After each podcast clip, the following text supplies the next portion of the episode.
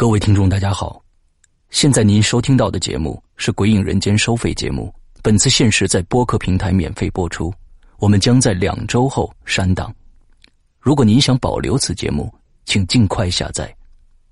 更多惊悚恐怖音乐剧，请您登录《鬼影人间》官方淘宝店。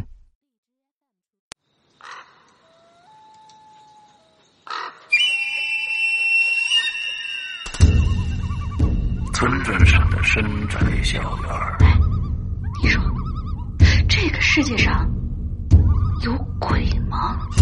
夜幕下的私人旅馆，我杀人了！我杀人了！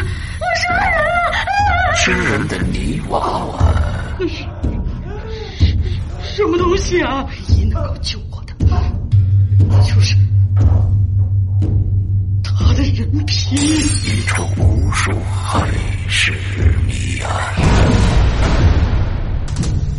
鬼影人间为你带来《蒋家小院儿》，作者清水衙门，由龙鳞播讲。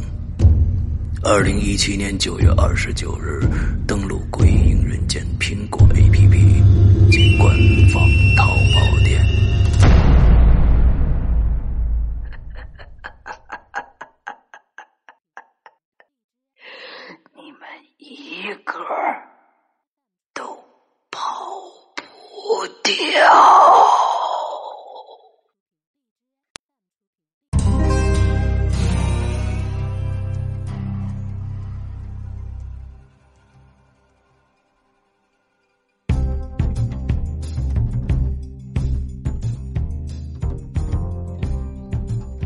宝店里，经单子凯和梁荣这么一闹，所有人的目光可就全聚过来了。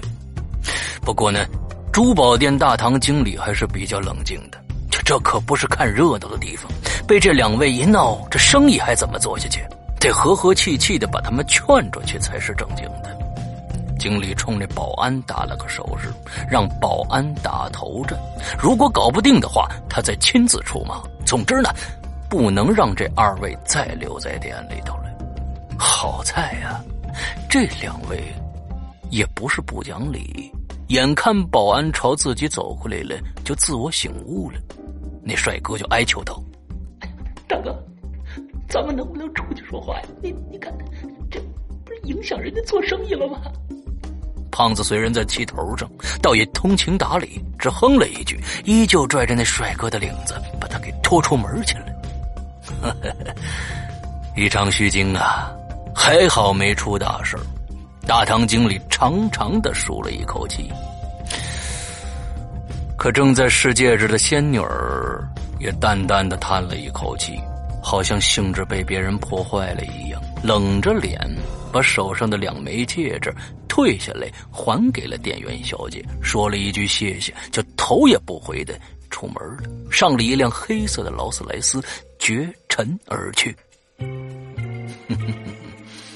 珠宝店老板心里想啊，你瞧瞧这俩人给闹的，这到手的生意没做成。店员小姐也有一些气恼，收戒指的时候啊，觉得有点不对劲。可细细一看，这戒指好端端的，这能坐劳斯莱斯来买东西的女人，能有什么问题呢？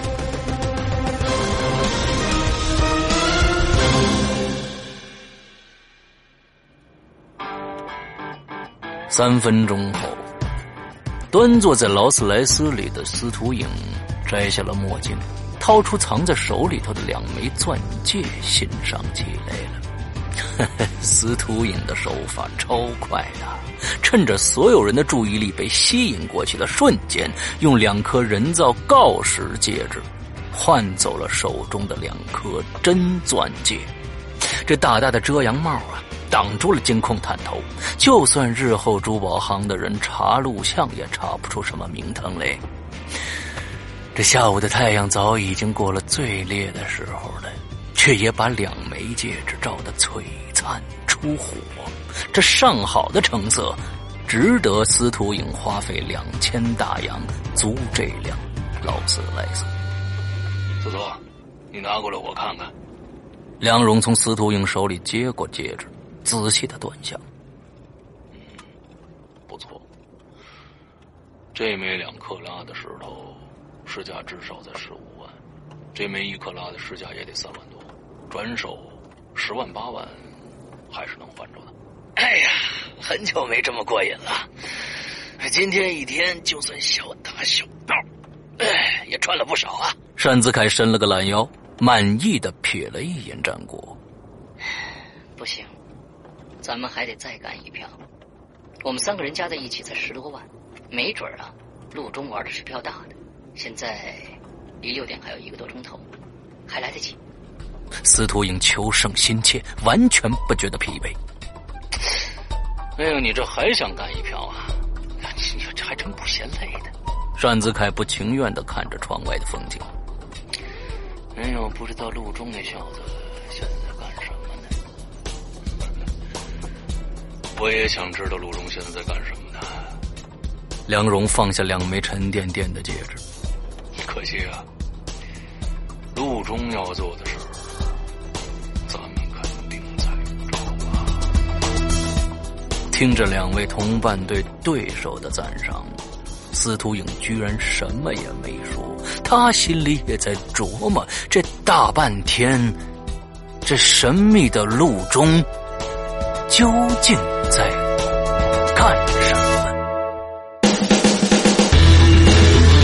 一个匪夷所思的烧脑故事，五个行走江湖、叱咤风云的千术高手，十六个惊心动魄的完美骗局。你现在收听到的是中国首部千术侠盗悬疑小说《老千》第一部之《天下有贼》，作者何许人？由。刘诗阳播讲第三讲，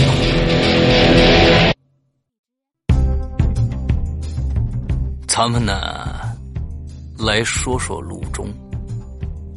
陆中在干什么呢？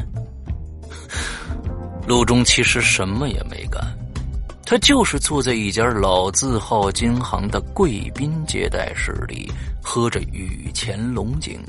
在他身边呢，除了满脸堆笑的经理以外，还有一位娇滴滴的小姐。这位小姐姓黄，实打实的本市名媛，家境不错。这陆中今天最主要的工作内容啊，就是结识这位黄小姐，并在最短的时间内呢，取得她的好感和信任。从黄小姐的眼神和动作上来看呐。陆中的目的已经完全达到了，那么接下来的事情就好办多了。在这个局里头，陆中自称姓陈，是刚从国外回来的生意人。他的妹妹呢，要嫁给龙岗一位村长的儿子，作为唯一的长兄，哥哥自然要为妹妹办些嫁妆了。这笔嫁妆呢，必须够重。要为妹妹和陈家争回点面子来，因为回国不久，陈先生呢对本地的情况不是很了解，便请了好朋友黄小姐帮他当个参谋。那黄小姐呢是这家金行的常客，很自然的呀就介绍她过来了，让经理亲自接待。陈先生啊，这是缅甸产的玻璃种的翡翠镯子，二十万。水头好，颜色正，您请过目一下。经理把一方晶莹剔透的镯子呈上来了，可谁成想，陈先生看也不看就摆了摆手：“啊，我妹妹不喜欢翡翠，觉得老气。哦，那您再看看这对黄金镶钻龙凤镯，这个样式啊，是我们的最新设计。这儿还有一套耳环和戒指可以搭配，摆喜宴的时候啊。”戴上绝对够洋气，这斤重六两，另外呢，碎钻加起来也有十八多克拉了，总价四十万。经理很懂套路的，赶紧呈上另外一套。这回呢，陈先生倒是看了一眼，不过还不够满意。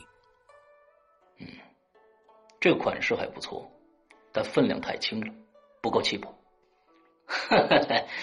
王老板啊，陈先生是不怕价钱贵的，还有什么镇店之宝，都拿出来吧。黄小姐也发话了，看样子她对这位陈先生的身家是信心十足。您再看看这个，纯金打造的米奇新郎新娘一对盒子呢也是奥地利水晶定制的，这个款式啊是我们家独家买断的，还没正式上市呢。这是成色最好的 PT 九五零白金，斤重八两八钱，这个应该够洋气，也够分量了吧？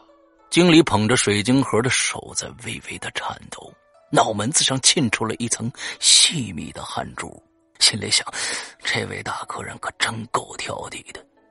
哈。样式不错，这是白金。我们潮州人结婚可不喜欢用白色的东西啊，你应该了解吧？陈先生有些不耐烦的抬起手腕看了看手表，要不这样吧，您呢，用金条拼一个喜字，镶在红色天鹅绒的盒子里就行了。金重六斤六两六钱，盒子正方形的。五十公分宽就行。摆酒的时候啊，我要放在新人面前给这个宾客们看。这六斤六两六钱呢？现在这一克的市价是两百三，六斤六两六钱的。经理准备用计算机好好算算，现在他的心跳的厉害呀！这笔生意下来，可顶得上他半个月的营业额了。哦，怎么？你们没这么多货呀？见经理犹豫，陈先生已经站起身来了。不不不不不，我们这可是老字号，货这方面您不用担心。经理擦了擦汗，赶紧堆笑。哦，那好，呃，我现在还有事儿，你们抓紧时间弄，五点半之前帮我送到这个地址上。这是我姨妈家开的诊所，你到了就说找陈四哥，我会准备好银行本票结账给你。那我就先走了。陈先生显然很赶时间，留下一张名片以后，就跟黄小姐一起离开了。这经理站在门口，羡慕的看着二人的背影，感叹道：“哎呦喂，当他的妹妹，你可真幸福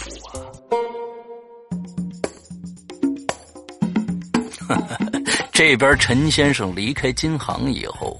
便打发黄小姐去帮忙买些女人用的东西，两个人约好了五点半在姨妈家的诊所见面。忙完事儿以后，一起吃晚饭。黄小姐离开以后，这陈先生呢，径自赶到了留给金行老板的那个地址。到了门前，发现门口虽然不大。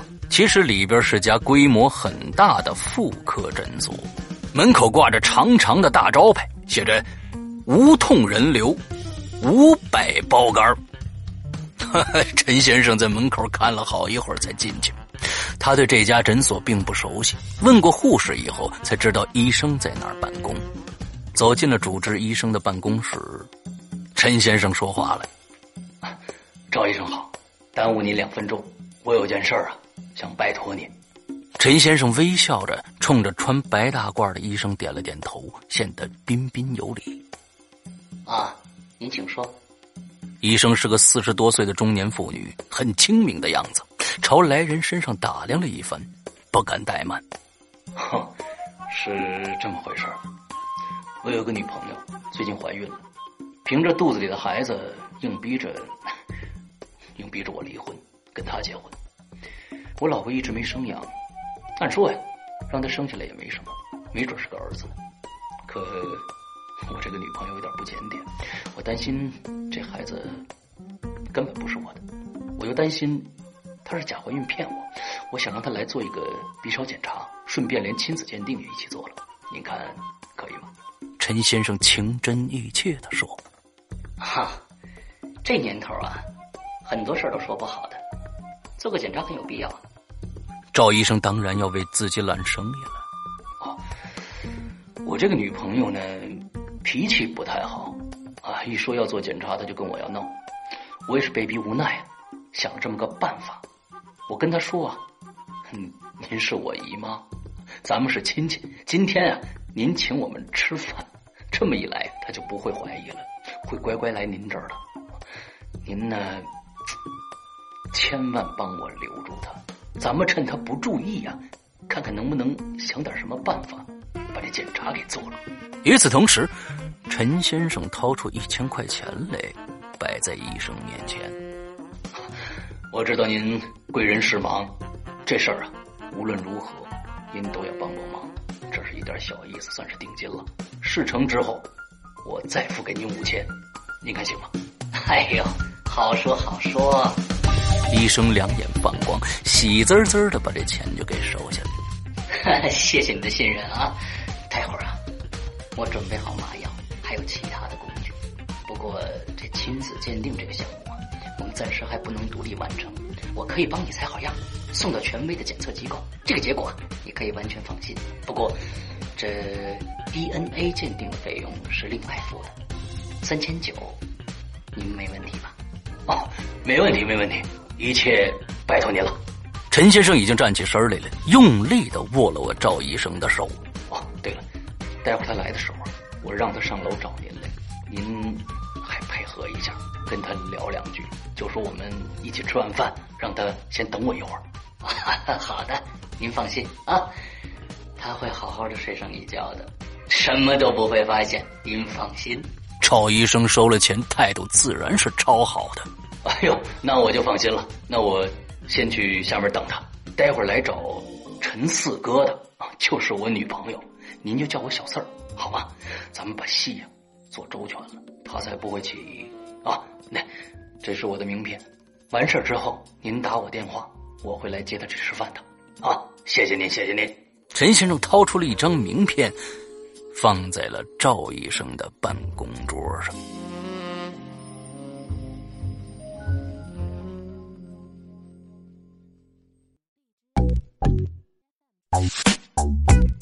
五点半很快就到了，黄小姐准时到了。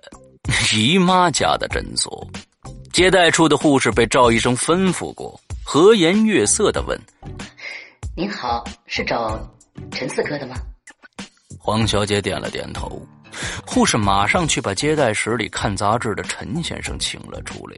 正好，金行送货的人也到了，手里捧着一个大大的锦盒。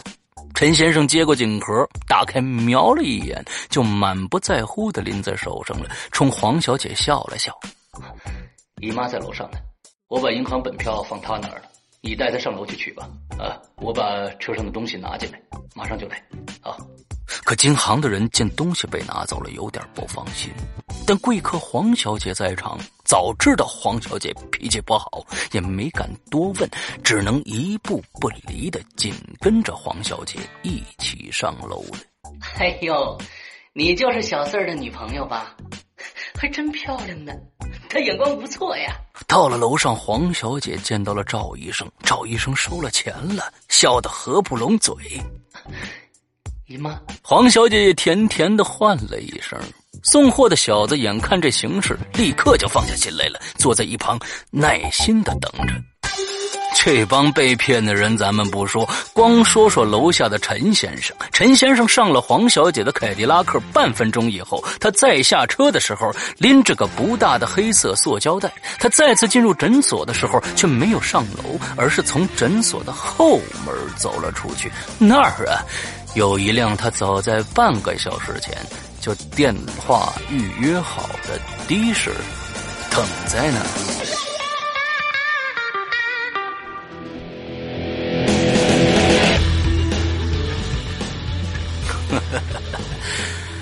路中赶回酒店的时候，正好是六点。师傅老韩的面前已经摆满了一堆手机和钱包了。还有两枚亮闪闪的白金钻戒和两块金表，另外，梁荣的手机里有最新的收获。半个小时前还真有人打了五千块钱到他账户里。老韩呢，已经为这堆东西估过价了，二十三万八千五百六十四块四毛。那些短信也有十多个人来回复，每次回复可能扣二十块钱手续费，也小有收获。不过是一个白天，这样的战绩放在任何一个老千身上都已经很拿得出手了。可陆中呢，什么话也没说，依然是招牌的微笑，只是微笑里多了些自信和骄傲。当他把整整六斤六两六钱重的金条从黑色塑胶袋里拿出来的时候，黄灿灿的光芒让大家的精神为之一振。什么都不用说了，这场比试胜负已分。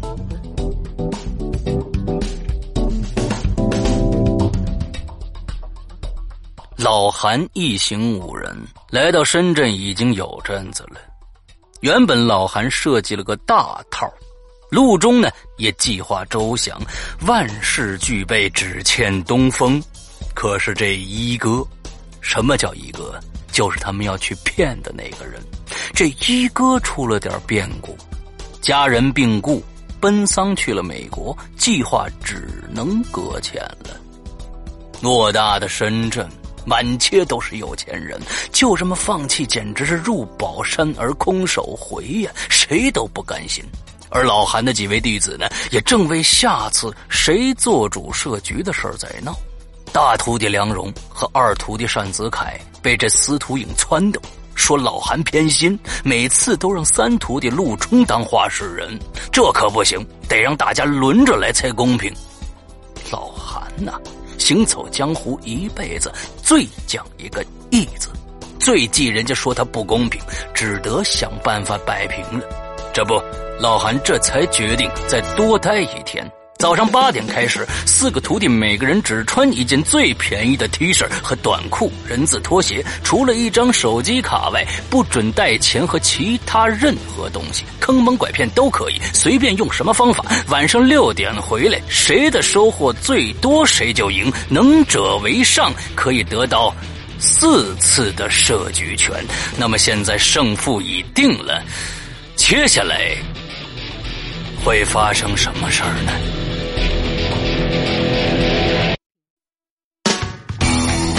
刚刚你听到的是《鬼影人间》高智商悬疑系列音乐广播剧，更多精彩请关注《鬼影人间》新浪官方微博。